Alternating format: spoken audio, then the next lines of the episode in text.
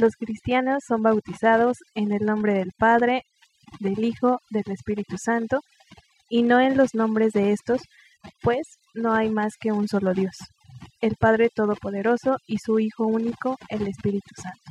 Hola amigos, buenos días, buenas tardes, espero te encuentres muy bien y bendecido por Dios. Qué alegría amigo, ya vamos en el episodio número 6 de Católicos en Charla y se dice fácil, pero sepan que han surgido contratiempos, muchas veces tenemos material, pero por cuestiones de tiempo no es posible grabarlo.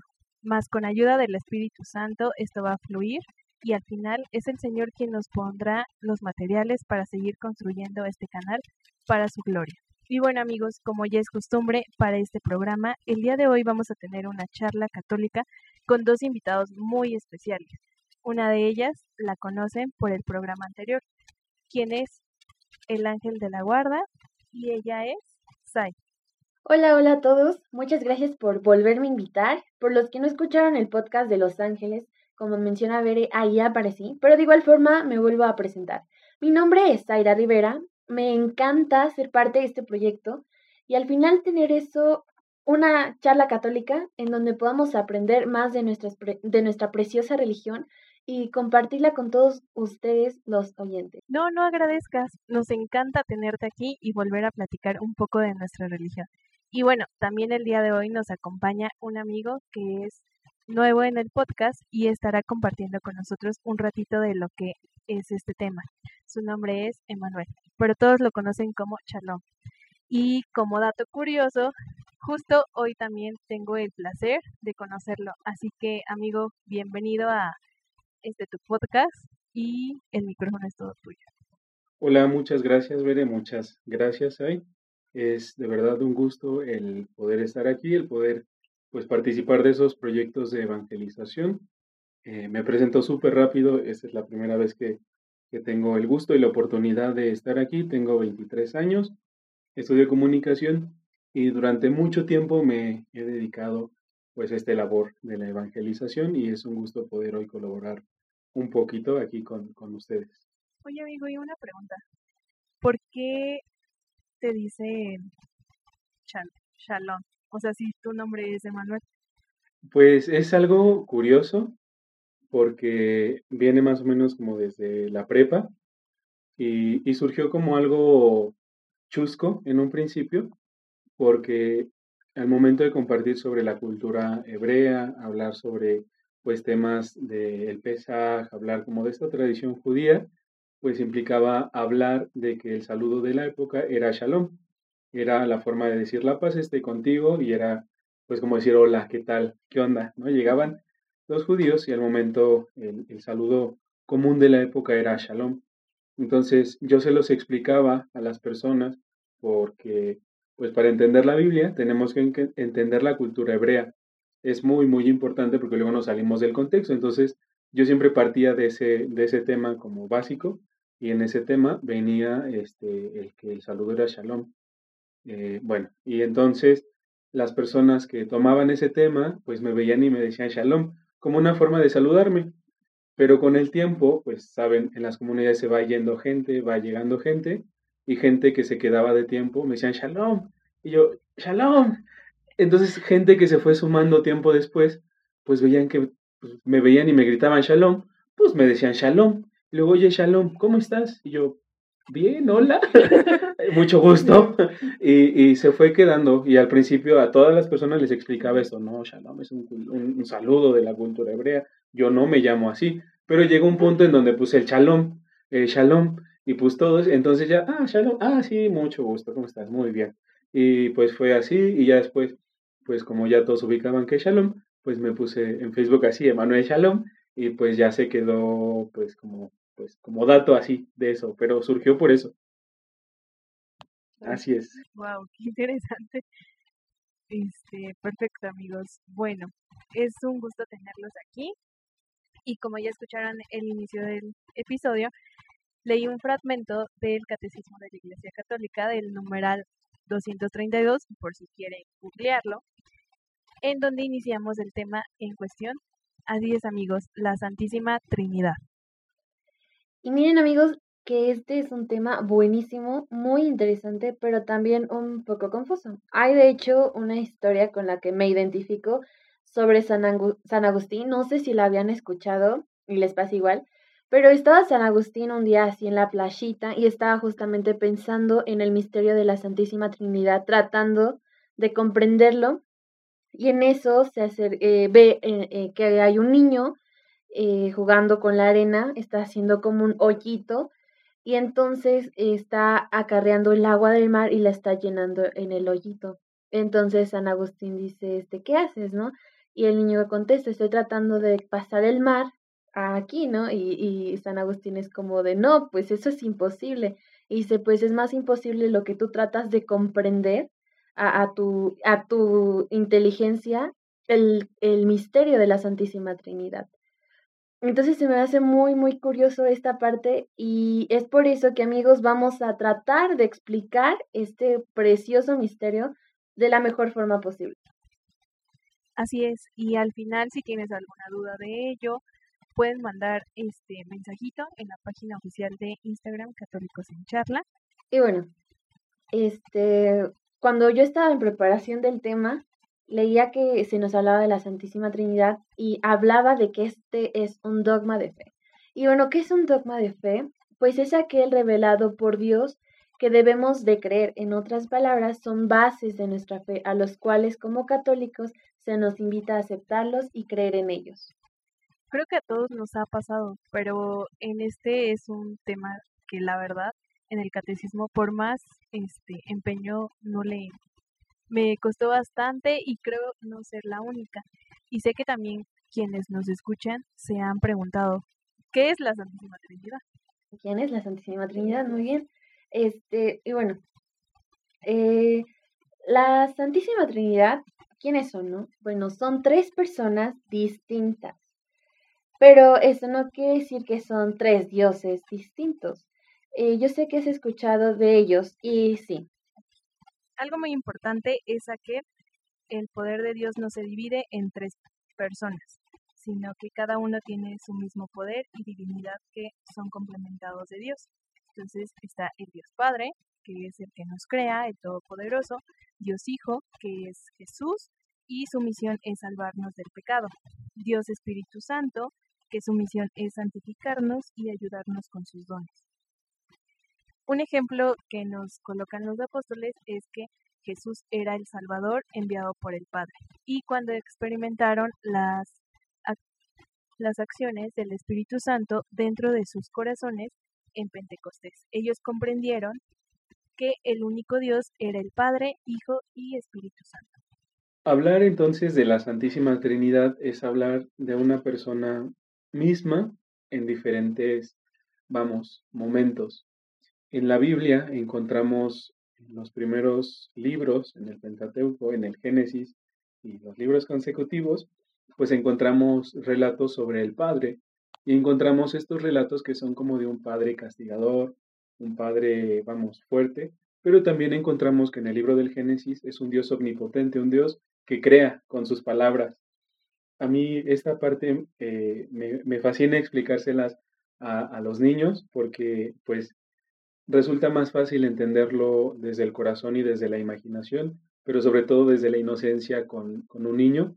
Y por eso eh, eh, la historia que, contabas ahí sobre San Agustín me parece muy cierta, esta inocencia que tienen los niños, pero a veces tanta razón que tienen, ¿no? Y a veces nos sorprende cuando en el libro del Génesis se relata la creación del mundo, la palabra de Dios Padre es la que crea, ¿no? Empieza con un hágase la luz.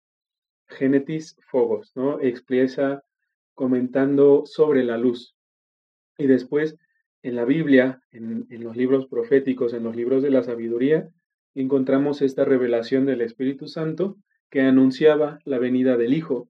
Y después nos tocó, eh, bueno, vamos a decir lo que nos tocó de primera mano, el, el hecho de tener que Jesús caminó en el mundo y, y vamos, esta Trinidad como historia, nos ha tocado vivirla y, la Biblia contiene estas tres etapas de Dios Padre, Dios Hijo y Dios Espíritu Santo, pero no son, vamos, dioses diferentes, sino es el Dios que tiene diferente momento y diferente propósito conforme a las necesidades, ¿no? Sobre la creación, sobre el anuncio y sobre la revelación que trajo Jesús, ¿no? Eso es como lo, lo que no debemos, eh, vamos, olvidar, este sentido de vivir en Trinidad y vivir la unidad que, Dios quiere.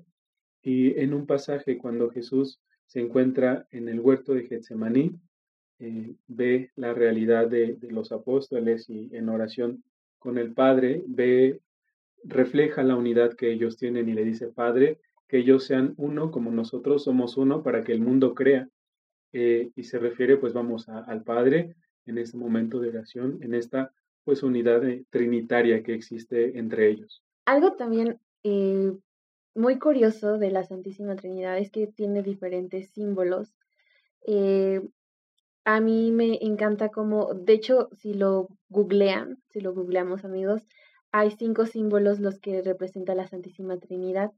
El más común de ellos es un triángulo, ya que eh, un triángulo de hecho en realidad es, es la figura geométrica que se dice que es la más resistente. Eso es como también un dato súper curioso. Y de hecho es un triángulo ya que cada uno de los vértices representa a las tres personas divinas, que es el Padre, el Hijo y el Espíritu Santo. Bien, ahorita Sai mencionaba algo sobre la parte de la simbología y sobre los símbolos pues que acompañan a la Santísima Trinidad, pero pues estos son intentos de traer un océano a, intelectual, espiritual a nuestra mente y los santos, la historia, los teólogos han encontrado diferentes ejemplos. Por ejemplo, San Juan Crisóstomo dobló una cobija en tres y decía, ¿cuántos dobleces tiene? Y la gente le contestaba, tres dobleces. ¿Pero cuántas cobijas son? Una cobija. Y también eh, prendían tres cerillos juntos y preguntaban, este, ¿cuántos cerillos son? Tres cerillos. Eh, pero ¿cuántas flamas hay? Hay solamente una flama. Y, y, estos son ejemplos, pues quizás un poco, pues vamos, reducidos intelectualmente para la grandeza del misterio, pues que es la Santísima Trinidad, pero que nos ayudan a comprenderlo. También San Patricio, eh, y digo de ahí, esta fama de, de los tréboles que te traen suerte eh, tiene un origen pues trinitario, significaba encontrar la bendición de Dios y por eso es que los tréboles de tres hojas te traen suerte. Digo, nosotros creemos no en suerte, sino en providencia. Era encontrar la, la providencia en algún momento, pues esto se desvía, ¿no? Pero el trébol, San Patricio, pues explicaba, es Dios Padre, es Dios Hijo, es Dios Espíritu Santo, sus tréboles de, de tres hojitas, pero pues con un solo tallo. Es un solo arbolito, una sola plantita, pero con tres hojitas diferentes y ese sentido tenía pues de explicarlo, pero no, no es más que ejemplos, y, de verdad insisto mucho en esto, son ejemplos muy, muy cortos para la grandeza que, que es el misterio. Ojalá que pues pudiéramos tener esta revelación de, de la magnificencia que esto representa. Y al propósito de esto, toda la Biblia tiene una serie de numerología. ¿Por qué? Por la cultura que, en la que se escribió, era muy importante los números, porque aunque no te contaran las cosas, el hecho de ponerle números implicaba pues una, un sentido, ¿no? Nada se coloca de suerte ni al azar en la escritura. Y en el caso de la Santísima Trinidad, el hecho de que sean tres este, personas, digo, explica eh, que es la, la, Trinidad completa que abarca pues les decía hace un momento, ¿no? Eh, el, momento de la creación, el momento del anuncio y el momento, pues como tal, de la revelación. Pero, ¿por qué tres? ¿no? Eh, en la numerología, cada número tiene, este, pues, diferente propósito y cada uno explica algo. Pero si vamos al tres, partiendo de este momento, pues, de la Trinidad, es la totalidad, es, abarca todo. Cuando las dimensiones materiales físicas es largo, ancho y alto. En el tiempo es pasado, presente y futuro. Nosotros como seres humanos tenemos cuerpo, tenemos mente y tenemos espíritu. Este es como lo que abarca todo.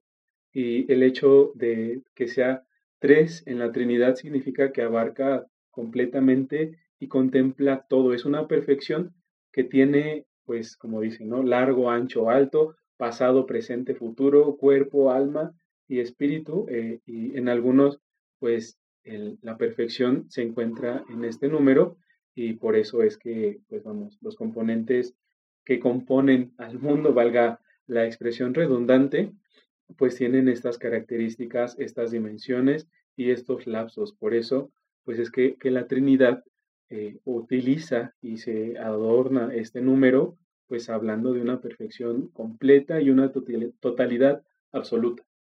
Por eso el, el número 3. Wow, sí, es muy, muy interesante y también este quería comentar que cada vez que hacemos la señal de la cruz sobre nuestro cuerpo recordamos el misterio de la Santísima Trinidad. Y bueno, este este tema de la Santísima Trinidad es un tema complejo. Espero a la sabiduría del Espíritu Santo, un tema lleno de, de riqueza que nos ayuda a fortalecer nuestra fe. Apenas dimos una embarradita de todo, todo, todo, todo lo que es la Santísima Trinidad, pero como diría Don Quijote de la Mancha, no os preocupéis, porque en los episodios siguientes abordaremos más a detalle, detalladamente a cada persona de la Santísima Trinidad. Y amigos, esta charla católica ha culminado por hoy. Nuevamente, muchísimas gracias a Sai, a Chalón, por estar aquí y compartirnos este tema. No, muchísimas gracias. Siempre es un placer y espero que no sea la última vez que nos aparezcamos por aquí. Y pues digo, esa es la primera vez que estoy, pero sería un gustazo estar colaborando con, con ustedes constantemente. Eh, de verdad, un gusto y pues ojalá que esto se pudiera repetir. Y bueno, también este, queríamos eh, que eh, Shalom nos compartiera un poquito de su testimonio de el amor de Dios, que cómo, cómo estabas en estos, en estos caminos. Pues mi camino de, de, vamos, de conversión, de fe, de espiritualidad, es creo que muy diferente al que solemos escuchar. Por mera providencia y amor de Dios, eh, nací en una familia católica, nací en una familia en un ambiente muy, muy mariano, eh, mi familia se dedicaba a la promoción del rosario y pues mi primer servicio fue repartir el pan acabando el rosario, este, recoger las sillas. Ese fue mi primer apostolado y lo recuerdo también con muchísimo amor, porque también ahí se encuentra ese amor, ¿no? las cosas muy sencillas en el compartir con las personas y, y sobre todo esta compañía muy dulce nuestra madre fue algo que a mí me acompañó desde toda mi vida, desde que yo lo recuerdo hasta, hasta la fecha, ese amor pues siempre me, me ha acompañado y confío que me va a seguir acompañando siempre. Cuando voy creciendo, voy, vamos, ampliando este panorama y ya no solamente pues es el, rosario, sino son los movimientos, los grupos, las parroquias, y voy conociendo personas, voy conociendo comunidades, este, sacerdotes, amigos, hermanos, y en este caminar, pues Dios también me ha regalado muchas cosas, pero principalmente lo que más me ha eh, regalado o el, el, tesoro que yo, que yo más atesoro, por decirlo, pues es el compartir, es la comunidad. Y digo, ahora estamos en pandemia, no se puede, pero este compartir, este, vamos, esta comunidad es yo lo, lo que más eh, valoro de este seguimiento a Jesús. En algún momento me planteé eh, la existencia vocacional y entré a una comunidad religiosa. Como toda comunidad religiosa, tiene tres votos, que son el Consejo Evangélico, que es el resumen del Evangelio, que es pobreza, castidad y obediencia. Digo, eh, es otro tema medio extenso que, que, se los dejo ahí, lo, lo, pongo en la mesa de este, de este podcast, pero eh, me centraré hoy en la pobreza yo no soy una persona nada este, ahorrativa, nada económica, en el sentido de que no me gusta este, como quedarme con los antojos. Eh, claramente, eh, siempre estoy gastando y tampoco tengo así como el gran dinero, pero posiblemente por eso siempre estoy en quiebra. Cuando ingresé a la comunidad religiosa, pues uno de los votos es vivir en completa pobreza y, vivir en pobreza no significa no tener dinero bueno, yo lo tuve que aprender, implica tener que aprovechar lo que tú tienes no malgastarlo, eh, saber administrarlo. Pero durante este tiempo, que fueron cuatro meses, yo me llevé dinero, por supuesto, porque o sea que me lo iba a gastar, porque estaba en un lugar que no conocía, que no sabía que había. Entonces dije, no, en cualquier momento yo me voy a gastar mi dinero. Bueno, pues les comparto que yo dejé mi cartera y la, no la encontré. Eh, llegué a la casa, pues dejé mis cosas, me instalé en el cuarto que me dieron. En ningún momento ocupé el dinero, pero de verdad y de corazón nunca me había sentido tan satisfecho en todos los sentidos. Nunca me quedé con antojo de nada, nunca pasé hambre, nunca pasé frío, pero uno de los días que más recuerdo fue el día que íbamos llegando de, la casa que está aquí en Metepec a la casa que está en, en, Coatepec de, de, Harinas. Y pues en la casa ya tenía tiempo que no estábamos y no había comida, no había nada. Y nosotros pues nos estábamos preguntando qué íbamos a hacer. Y por supuesto yo estaba mucho más preocupado que todos. Y yo así de, pero ¿dónde está mi cartera? Y no les dije nada, yo me subí, la busqué y dije, ahorita yo les voy a decir, yo les voy a invitar tacos, ahorita vamos, este es mi momento de gastarme todo el dinero que yo traje, pero nadie más lleva teléfono, no pasó ni, no pasaron ni 20 minutos y alguien llegó a la casa con comida.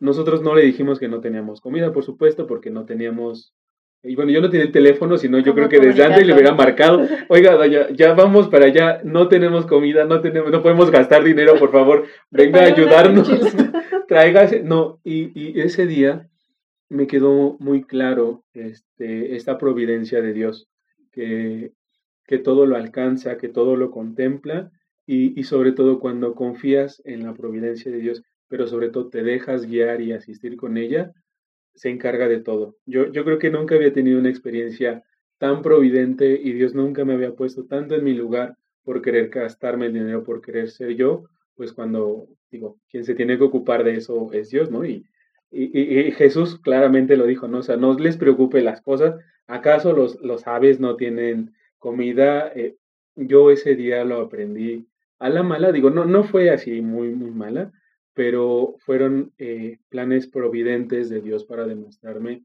que la seguridad no está en el dinero, sino está completamente en lo que Él nos da y sobre todo cuando nosotros confiamos plenamente en su amor, en su misericordia y en su providencia, eso basta y sobre todo sobra. ¿no? Ese es como uno de los momentos que yo más atesoro en toda mi vida porque nunca me había sentido pues tan abrigado, tan arropado por Dios pero pues el secreto está en abandonarse en, su, en su, amor providente. Y pues ese es el, el, compartir. Como hay una, bueno, ahorita que mencionabas, hay una frase muy, muy, bueno, no, no sé de dónde sale porque soy pésima para Salió de dicen, es cierto. Salió de, de mí. No, que dice, ocúpate de las cosas de, de, de mi padre o mías y yo me ocuparé de, las tuyas, ¿no? bueno, algo así, no, no es exactamente, pero este, algo así, ¿no? Entonces ahorita lo que comentabas, o sea, tú te estabas ocupando de sus cosas y pues él, las tuyas. Qué bello. Sí, yo, es así, el momento en el que sentí la providencia de Dios. Digo, hay momentos como todos los días de despertar, tener salud, claro, o sea, también Dios obra desde, desde las pequeñas cosas, pero fue un tiempo en el cual aprendí a vivir confiado y abandonado en la providencia de Dios. Cuando yo llegué acá a Toluca, pues llegué a, estudiar a la casa de mi abuelita, eh, pero vivía solo. Y yo seguí en este confiar completo en la providencia de Dios y, les prometo, no te falta nada, no te sobra nada, pero Dios te lo da todo. Y abandonarte completamente en la providencia de Dios, yo creo que como católicos es lo que mejor podemos hacer. No solo en el sentido material, claro, solemos recurrir a Dios ante una necesidad, eh, pero confiar tu corazón, confiar tu vida, confiar tu hacer cotidiano, es como la mayor riqueza, la mayor riqueza que, que tenemos y en una oración que a mí siempre me gusta y que constantemente la repito, eh, me da tranquilidad, me da serenidad, porque pues digo, en este ir y venir cotidiano pues solemos tener muchísimas preocupaciones de todos los días, muchísimos problemas, pero en serio es una oración que a mí me, me, me transmite mucho, que es tu providencia, Padre, todo lo manda, todo lo gobierna y todo lo dirige. Esto pues te da este, confianza y pues es en abandonarte. Adiós. Qué maravilloso, amigo. De verdad, qué hermoso testimonio. Eh, creo que a todos nos ha pasado y creo que a todos más nos, nos necesitamos dejarnos abandonar más en esta providencia de Dios. Sí, la verdad, qué bello, qué bello testimonio.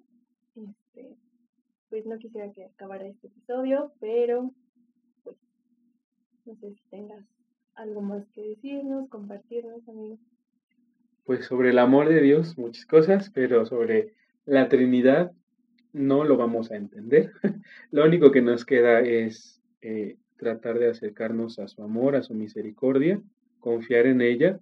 Y digo, esos ejemplos de los cerillos, de las cobijas, no quiere decir que sea Dios cerillos o cobijas o tréboles, pero en nuestra humanidad, en nuestra fragilidad mental, nos ayuda a creer que lo entendemos, ¿no? Posiblemente este dogma de fe, y por eso es un dogma, pues nos va a costar mucho trabajo humanamente y será algo que nos estemos pues, preguntando siempre y pues va a haber momentos de, de duda, pero ahí es cuando la providencia de Dios asiste y acompaña.